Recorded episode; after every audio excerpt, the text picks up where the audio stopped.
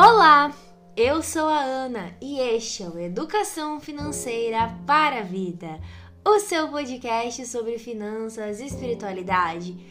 Meu querido e minha querida ouvinte, que saudade de estar aqui com vocês depois desse hiato de programas.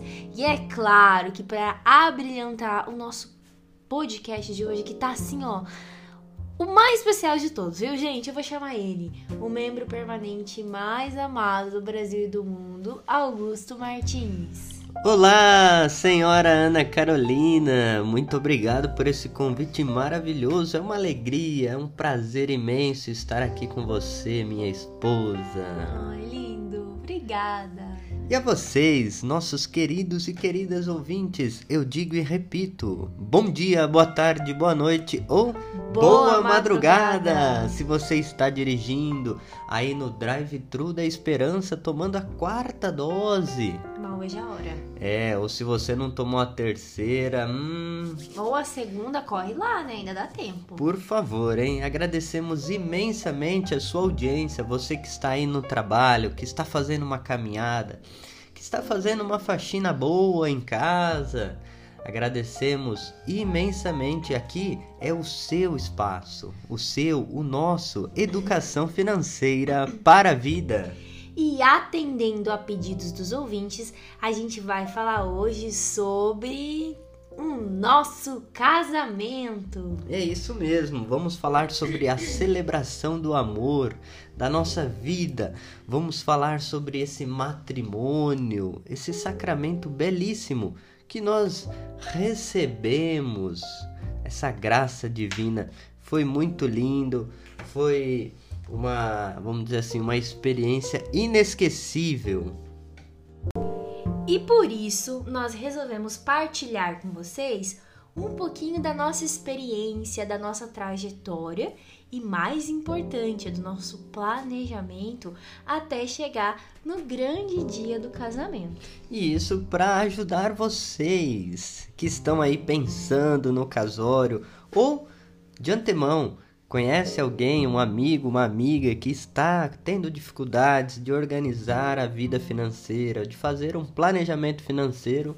Envie esse podcast para ela ou para ele já. Aqui nós vamos partilhar um pouquinho da espiritualidade matrimonial, dessa expectativa, desse nervosismo, frio na barriga, né? E como o nosso planejamento foi mudando ao longo dessa trajetória. Então, galera, a história de preparação para essa celebração, ela começa ali no final de 2019, né, Augusto? Me corrija se eu estiver errada. Final de 2019, então a gente começou a pensar em se casar no ano de 2020, ali no mês de novembro. Isso mesmo, nós estávamos já morando juntos, uhum. já tivemos o primeiro filho, que é o FV. com esse convite do Papa Francisco. Então a gente estava ali na expectativa, vamos dizer, de um grande evento. Isso. Uma meta a longo prazo que seria o IOF, né, a Economia de Francisco, em março de 2020. Aí nós pensamos, ah, então vamos casar em novembro, né? Exatamente, a gente tinha aí essa ideia vamos primeiro para Assis, a economia de Francisco, e depois a gente volta para fazer o casamento. Porém, um pouquinho antes da gente viajar, ocorreu, né, a pandemia se iniciou e aí a gente, obviamente, assim como todo mundo teve que mudar a vida toda. Né? e essas mudanças de plano, né, Ana? É interessante como que a capacidade, a flexibilidade, como que a pandemia nos provocou a isso. Sim, e às vezes a gente acha que tá no controle de tudo e vem um acontecimento externo como esse, que a gente não poderia prever quando aconteceria e faz com que a gente tenha que mudar absolutamente tudo. Eu lembro até hoje que a gente estava na correria ainda de se organizar para ir para CIS, pensando em voltar depois se organizar para o casamento e veio a pandemia. E essa ideia inicial de casamento era uma festa, vamos chamar aqui de grande, né?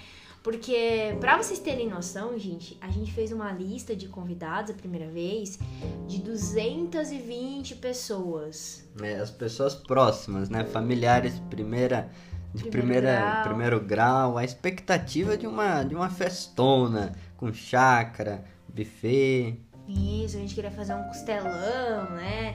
Uma chácara. A gente foi até visitar alguns lugares e tudo pra reunir a família e ter aí uma galera bem grande junta, né? É, tinha até piscina, né? É, eu lembro muito bem dessa ideia.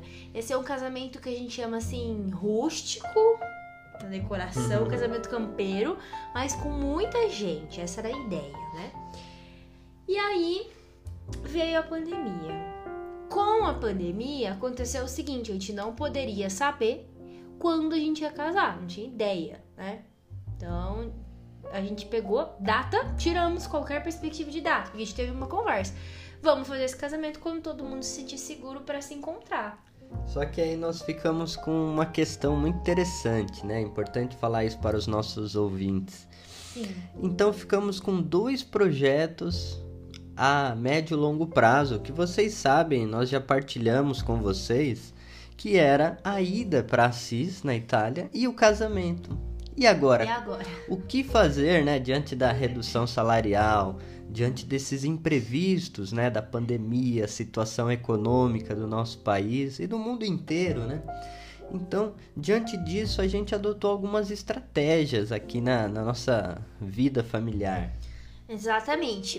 Porque assim, tanto a ida para Assis como o casamento dobraram de preço por conta da inflação. E aí a gente, obviamente, continuou guardando dinheiro, né? Então a gente foi se esforçando, poupando, guardando, investindo em alguns investimentos de curto prazo, porque a gente não tinha certeza exatamente da data, né? nem da economia de Francisco e nem do casamento, porque foi tudo adiado, mas eles não deram uma data nova até certo tempo atrás, né?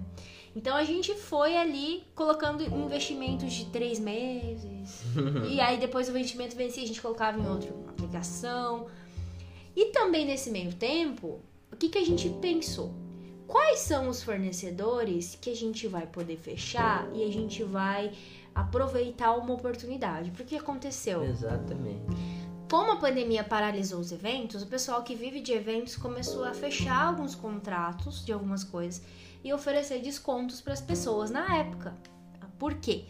Para poder não baixar o faturamento. Né? Então foi assim, por exemplo, que eu aluguei o meu vestido de noiva pela metade do preço, porque eu aluguei no meio da pandemia e dei uma data hipotética. Eles estavam aceitando isso na época por conta aí da crise do Covid. Então teve essa oportunidade. Então a gente foi pagando alguns fornecedores que a gente fechou e outros a gente foi guardando sem saber ainda né, quando aconteceria e quais seriam os novos valores, porque as coisas foram subindo mês a mês e continua assim, né, gente? Às vezes você se programa pra fazer uma coisa daqui três meses, mas daqui três meses já tá dobro do preço. É, então, Então foi desse jeito. então fica a dica, né, de prima, assim. Não se desesperar. Se é para suspender a data, então suspenda, mas é, deixa baixar a poeira, repensar as coisas, é, cuidar do bem, da bem-estar da família, né? Questão da saúde financeira. A gente não poderia colocar em risco o nosso orçamento doméstico, então alguns perigos, né? Ter uma reserva de emergência diante dessa pandemia. E isso que a Ana falou, aproveitar as oportunidades, porque uma reserva de emergência é também uma reserva de oportunidades. Se eu posso alugar aquele vestido e eu tenho dinheiro, e aí a situação é, foi favorável, por que não alugar, né? À vista, você conseguindo descontos. Isso é muito interessante. Às vezes você que está planejando aí o seu casamento, pensar ah, só daqui a três anos. E aí muitas das pessoas é, ah, começam a juntar dinheiro faltando um ano para o casório.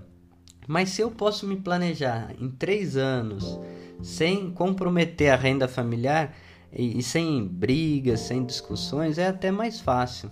Exatamente. Mesmo que você ainda não tenha uma data específica, ah, quero casar aproximadamente daqui três anos. Não sei ainda como vai ser o casamento, mas vai guardando a graninha. Vai fazendo um fundinho, criando um fundo de investimento, que é muito importante. E o Augusto falou uma coisa curiosa da reserva de emergência. a gente teve que usar um pouquinho dela do, do casamento no final. Depois a gente vai contar para vocês essa história, né? essa parte da história. Mas é muito importante, viu? Mesmo quando há planejamento. Então, gente, aí foi ocorrendo né, as coisas. E a gente também foi juntando ao mesmo tempo dinheiro para Assis, né? Juntamos um pouquinho de dinheiro para Assis, para outras coisas, porque tava tudo meio nebuloso. Mas aí, quando foram vindo as vacinas, a gente começou a se sentir mais, opa, vamos começar a voltar a pensar assim uma data mais concreta, em algo mais é, ok. E a gente sempre quis casar em novembro por conta dos feriados. Aqui, aqui na, na nossa região, aqui em Cascavel, dia 14 de dezembro é o feriado do, do dia de aniversário da cidade. Então, geral... Novembro, né? É, 14 de novembro. Então, geralmente se junta ali com o dia 15, dá um feriadão por aqui. Eu me lembro que a gente queria casar num dia 13, 12, alguma coisa assim, para poder emendar o feriado. Mas aí o que, que aconteceu, gente? A economia de Francisco, na época, foi remarcada para novembro. Se lembra, Augusto, 2021? Sim, uma possível, né? É, uma possível data em novembro novamente. E aí a gente voltou a pensar, não, agora vamos ter que pensar em uma nova data, mas a gente não conseguia encontrar nada concreto. Mas para encurtar a história, a economia de Francisco foi adiada mais uma vez, porque não sei se vocês lembram, novembro de 2021 voltou a subir os casos de Covid muito mesmo. Ali o pessoal saiu muito no feriado e aí voltou a subir os casos novamente. É, porém, no dezembro de 2021, os casamentos começam a voltar. Como eu toco em casamento, eu fui percebendo isso. Os casamentos voltando, bombando, eu tocando aí todo final de semana e nós é, tendo contato com o comitê central que acenava que o evento seria lá em setembro de 2022, a gente então decidiu, vamos casar logo e vai ser no primeiro semestre de 2022. Foi muito engraçado porque assim, era perto ali do Natal, eu não me lembro exatamente se foi antes ou depois. Augusto talvez lembre que a gente sentou para ter essa conversa. E aí, como a gente tinha essa possível é, data de setembro para economia de Francisco, a gente falou: não, vamos casar no primeiro semestre. É. E aí a gente teve uma conversa. Bom, para a gente casar no primeiro semestre, a gente sabe, assim, fazendo uma conta por alto, que a gente não vai conseguir, com o orçamento que a gente tem, fazer um casamento de 200 pessoas. para a gente manter a data, a gente vai precisar encurtar o evento.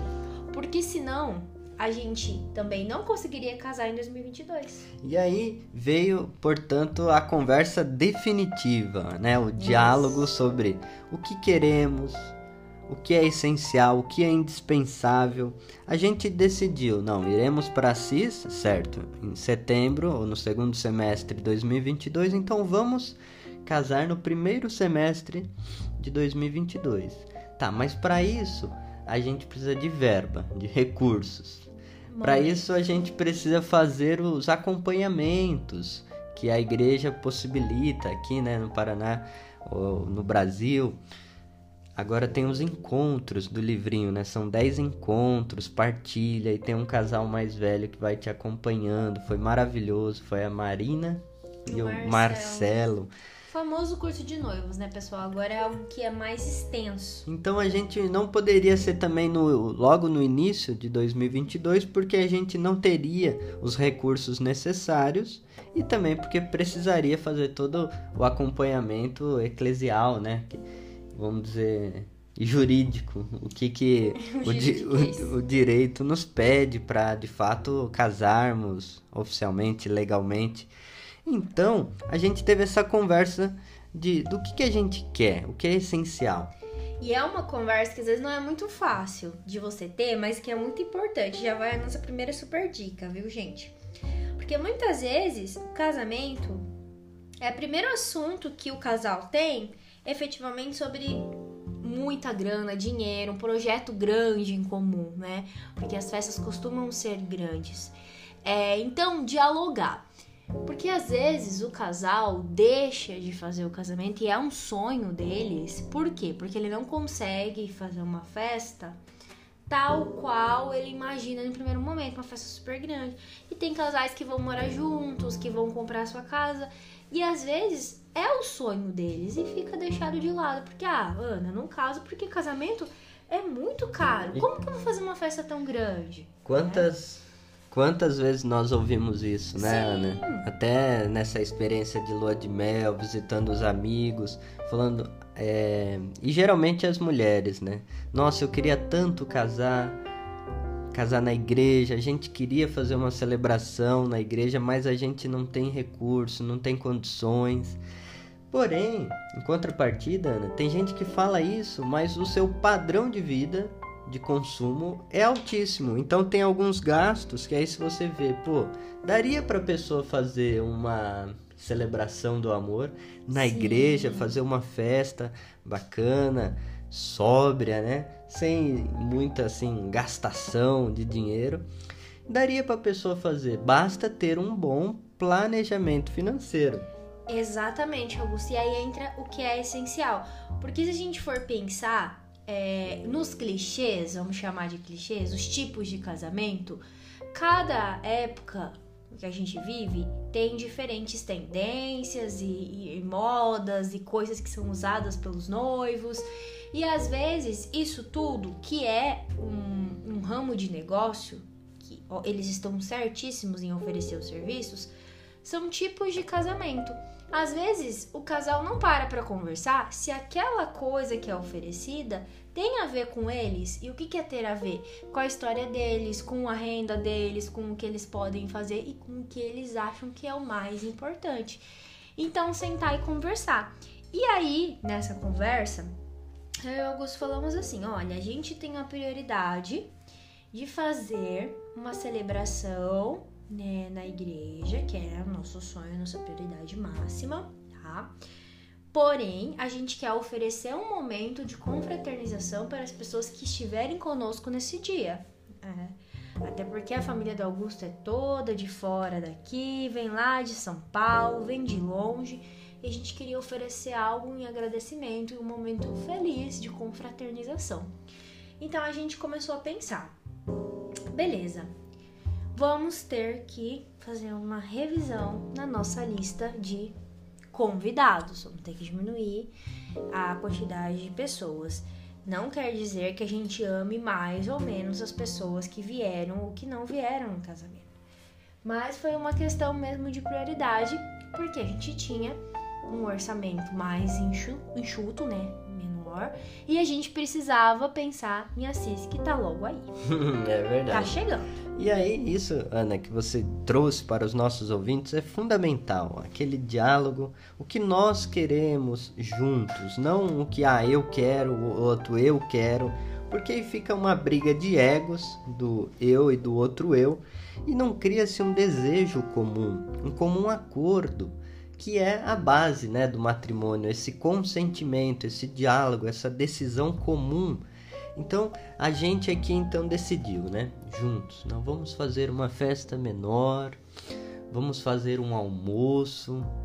E aí veio a ideia de um restaurante que inclusive é meu cliente aqui da região, né? O Armazém. Eu inclusive já fui tocar lá. E aí, nossa, daríamos para fazer um almoço num restaurante ali justamente você trouxe, ah, a gente precisa ter recursos para ir viajar depois, mas queremos uma celebração bonita, um momento de confraternização, onde as pessoas estejam à vontade, é, se conheçam, é, estejam ali é, comendo bem. Queremos doce bolo, né? Restaurante deixava então a gente levar o nosso bolo, os nossos docinhos também, né? Mesmo não sendo no restaurante.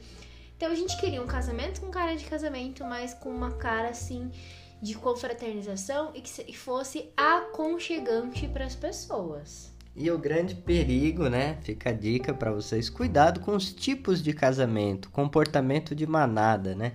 A gente querer copiar um, copiar o outro, mas que não tenha cara de vocês, do casal. Então, olha, eu confesso para vocês aqui uma coisa: o nosso matrimônio, a celebração, o almoço ficou a nossa cara, o nosso jeitinho ficou assim, sem tirar nem pôr. Haja vista a, a emoção que tomou conta de, dos convidados, dos nossos amigos freis que estavam lá testemunhando o matrimônio, dos músicos, do pessoal do som, do cerimoniário, da foto, é, do cerimonialista, dos nossos amigos da foto, a emoção, porque de fato a gente conseguiu se concentrar naquilo que estava sendo celebrado, que é o amor. Exatamente, curti muito o momento. Então, planejar, gente, e tá com tudo certinho, possibilitou a gente poder estar tá tranquilo para curtir o momento da celebração, que foi o momento mais especial de todos da minha vida até hoje. E eu acredito que da vida do Augusto também. Então foi muito bonito, muito importante. E aí, então, o que, que vocês devem fazer? Sentar, noivo e noiva, aí, o que, que é fundamental para vocês, o que, que é indispensável. É ter uma festa grande, é ter um almoço, é ter uma confraternização. O Augusto já tocou em vários tipos de casamento. Lembra uma vez que ele falou que tocou em um casamento que no final tinha uns docinhos, né? Tinha um bolo, cada um pegava uns docinhos, ganhava uma canequinha de lembrança, Sim. que tomou lá um refrigerante e tudo. E foi o casamento e foi lindo. Então, é, esse é foi esse, por isso que eu disse, a pandemia nos fez repensar muitas relações, o que é essencial, o que é indispensável. É, a pandemia nos fez chacoalhar, né? Dos penduricalhos, daquelas coisas, pô, tem coisa que a gente compra, que a gente consome, que não é tão fundamental assim. E esse casamento que a Ana tá falando, é justamente estava no auge da pandemia, mas os noivos fizeram ali um bolinho, aquele bolinho gelado, sabe? Ai, que gostoso. E, de, e entregaram para os convidados, fizeram ali um refrigerante e depois partiram para a lua de mel. Veja, às vezes pro, pro noivo, ele quer um, música, ele quer bateria, ele quer sax, ele quer violino, quer guitarra, violoncelo, trompete. E às vezes para noiva não é tão importante. Então tem que chegar num comum acordo. Quais instrumentos ali na música a gente quer? Ah, é só o violino? É só o violino. Tem gente que quer uma orquestra inteira, né? Exatamente. E aí, às vezes, você vai ter que abrir mão de uma coisa por outra. É, a gente, por exemplo, por fazer no restaurante, a gente teve uma boa economia com decoração, mesmo a gente contratando uma decoração bem simples ali para fazer uma mesa de flores com os doces, com as coisas. A gente teve essa economia na decoração, né? E não deixou de ficar bonito, não deixou de ficar a nossa cara. A gente queria um bolo de chocolate e que fosse preto por é. fora, né? Porque a maioria dos bolos. Ah, chocolate ao leite. Né? Chocolate é, é, bolo branco. A gente pediu para os nossos fornecedores, nossas amigas queridas. Não, a gente quer um bolo que tenha cara de chocolate. É. Que você olhe por fora e as crianças olhassem e sabiam, ó, oh, aquele bolo é. é de chocolate. Então, esse tipo de coisa, né? Falei pro Augusto, eu não quero bolo de abacaxi, nada contra quem gosta, mas é. eu sou contra, e o Augusto também, né? Então a gente conseguiu fazer essas coisas pequenas. E assim, gente, a principal dica é, né? Conversem entre vocês, né? É, muitas vezes vão vir opiniões de fora porque as pessoas querem ajudar, e isso é muito legal. Mas você tem que entender que o casamento não pode ferir o que os noivos querem. Né? E às vezes você vai ter que conversar com as outras pessoas, explicar, olha, infelizmente, no momento eu não vou poder convidar você, ou é, não vou poder fazer isso que você espera. Isso aconteceu com a gente. E conversando com as pessoas que a gente ama, elas entenderam. Porque se as pessoas amam a gente, elas querem ver a gente feliz e bem.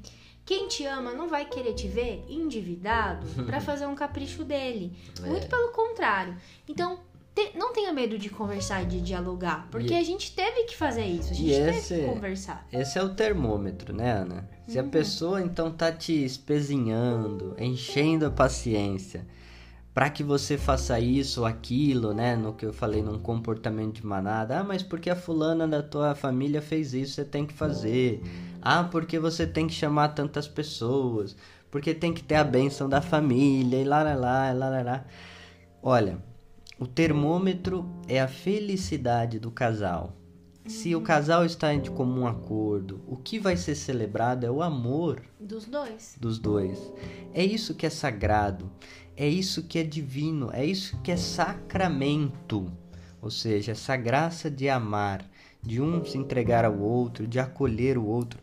Então, bem, quem te ama não quer ver você triste, endividado, brigando, insatisfeito. Então, esse é o termômetro.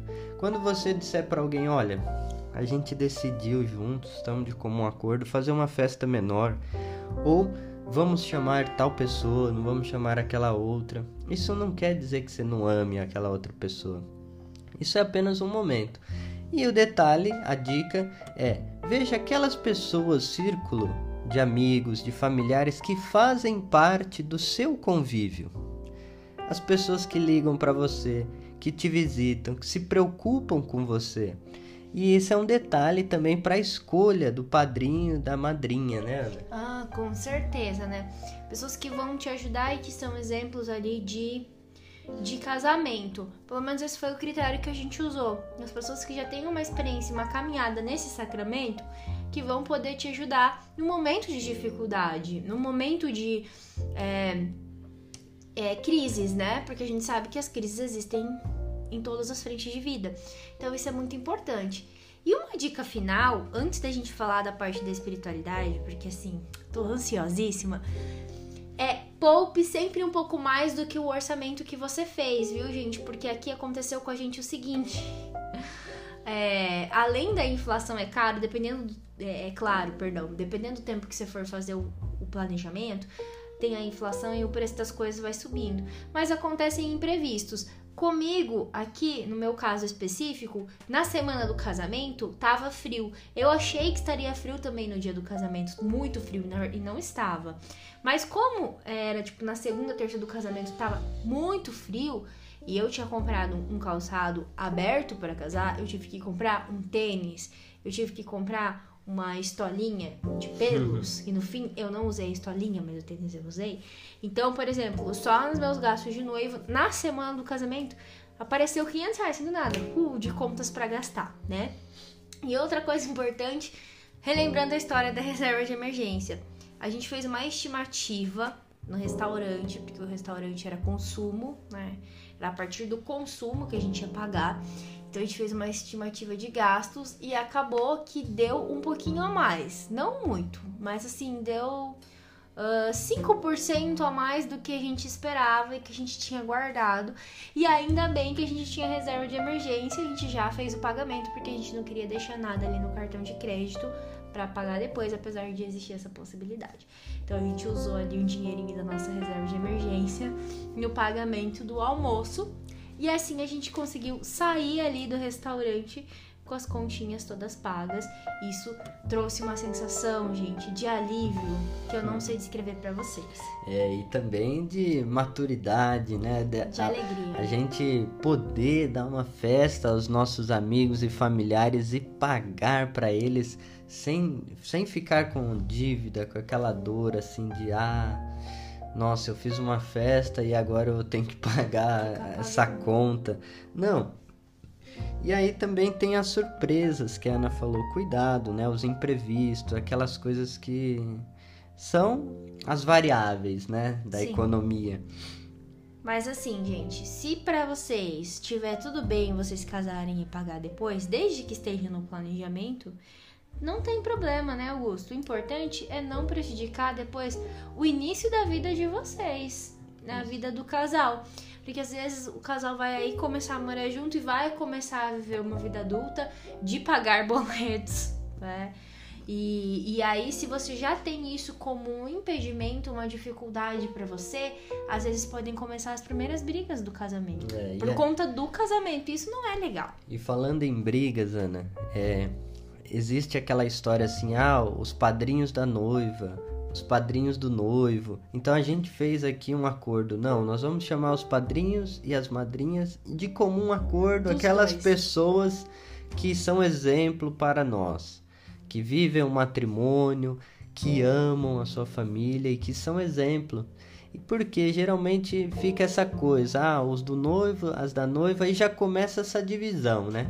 Aí, dependendo, né, se, se o casal não tá de comum acordo, ah, você quis isso, você quis fulano, você quis aquele docinho, você que quis isso. E aí fica um acusando o outro, né? E aí fica uma situação muito delicada logo no início do matrimônio. Muito ruim, né? Mó, mó chato começar uma vida aí desse jeito já, né, galera? Então essas são as principais dicas. E agora indo para a parte da espiritualidade no final, contar uma surpresa para vocês. Ah, tem uma surpresinha. Uma não, tem duas. Tem duas surpresas. Bem, Ana, assim, gostaria de, de trazer aqui como um elemento da espiritualidade, dessa partilha nossa, do nosso matrimônio, a Constituição Pastoral Gaudium et Spes Uhum. sobre a igreja no mundo de hoje. Olha, esse é um documento que foi feito no Concílio Vaticano II, ou seja, na reunião dos bispos lá no Vaticano, e isso na década de 60. Bem, tem uma de determinação que diz o seguinte: olha, o que, que é a família? A família é uma íntima comunhão de vida e de amor, criada por Deus. Então, a família é, foi, é um dom de Deus e é uma comunhão, uma comunidade de vida e amor.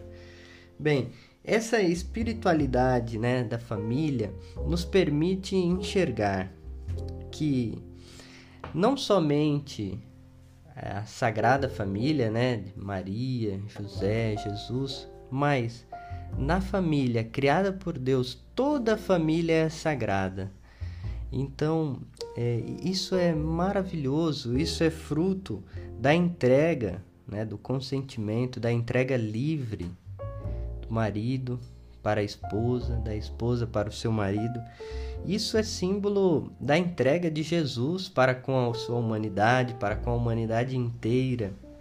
Alguns teólogos assemelham essa entrega do homem para a mulher, da mulher para com o homem, à Eucaristia, nessa doação do pão e do vinho, no corpo e sangue de Cristo, essa entrega total. E é muito bacana sentir isso na pele. Eu acredito que ali nas leituras que a gente escolheu, nos comentários, nas músicas, nas preces, a gente vivenciou mesmo esse amor que a gente vive no cotidiano. E isso é divino, isso é, é algo que Deus coloca em nosso coração como uma capacidade de amar e ser amado. E isso que você falou, Augusto, é muito importante para que os nossos ouvintes não esqueçam que às vezes a gente fica preso no casamento como um evento, mas é um sacramento, né? O matrimônio deve ser vivenciado, não importa a maneira como você vai fazer isso, mas é um momento de celebração do amor e é isso que é a essência do matrimônio. Que a gente não esqueça disso nunca, né? E aí fica a indicação, Ana, de leitura para os nossos ouvintes que estão namorando ou que pretendem aí casar. Bem, a exortação apostólica pós-sinodal, a gente sempre fala dela aqui, Amores Letícia, sobre o amor na família, onde o Papa Francisco vai falar dessa maravilha que é viver o amor em família, vai falar das crises. O Papa fala aqui a importância de rezar o rito matrimonial, a preparação do sacramento, como que acompanhar os jovens. Aqui vai falar essa beleza dessa espiritualidade matrimonial, desse evangelho da família, né? Bem, eu sou suspeito em dizer, eu acredito que ninguém pode casar sem antes ler um pouquinho sequer da Amores Letícia. No livrinho, né, que aqui a Igreja do Brasil possibilita aos noivos, tem muitas citações da Amores Letícia. Nossa, gente, vale muito a pena ler, meditar, porque o Papa ali como um vovozinho tá dando algumas indicações para como a gente ser feliz nessa vida a dois. E ajuda muito esse livro.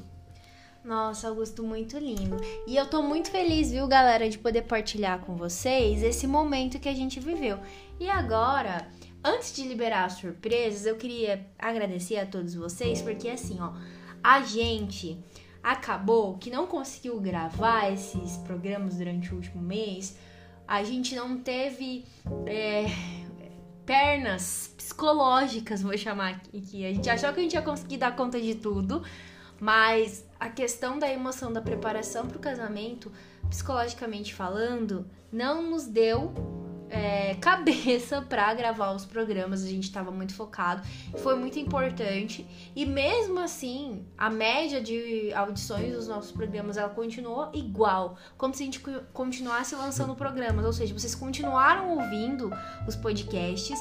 Então, assim, eu não tenho nem palavras, né? Eu só queria agradecer vocês. É isso mesmo, a galera que está chegando, os novos ouvintes que vieram porque algum amigo compartilhou, sejam bem-vindos. Esse é o Educação Financeira para a Vida, um espaço onde fala, falamos de finanças e espiritualidade de uma maneira como você nunca viu, a partir né, do pensamento social da igreja, da doutrina social da igreja, a partir da espiritualidade franciscana, da espiritualidade inaciana, e pegamos tudo isso com muito amor e carinho e preparamos um conteúdo inédito para vocês. Pedimos desculpas aos nossos ouvintes mais assíduos, né? Nesse, nessa pausa, nesse hiato, vamos dizer assim, mas temos muitas surpresas. Voltamos com a cabeça assim mais arejada e com muitas novidades. A primeira delas é que para você que quer planejar seu casamento, a gente vai disponibilizar uma planilha de planejamento de casamento exclusiva da FV. Vai estar disponível no nosso site e o link vai estar aqui na descrição do nosso episódio. E a segunda novidade, eu vou deixar o Augusto contar. Ele, eu conto uma e ele conta a outra. É uma série especial com o título EFV para casais, que você vão, vocês vão ter acesso a pequenas dicas. São 10 episódios e serão lançados integralmente quinta-feira agora. Então, aguarde vocês da Rádio Selinalta, da Rádio Coroada, Coroado e todos os nossos ouvintes nos mais de 42 países. Essa novidade é para vocês. E em breve a gente conta mais surpresas e mais novidades, viu, galera? Muito obrigado. Compre a nossa rifa também, que o link tá na descrição e ajuda a gente a lá atualizar nossa planilha uhum. para CIS. E lembre-se sempre: educação financeira é educação para a vida.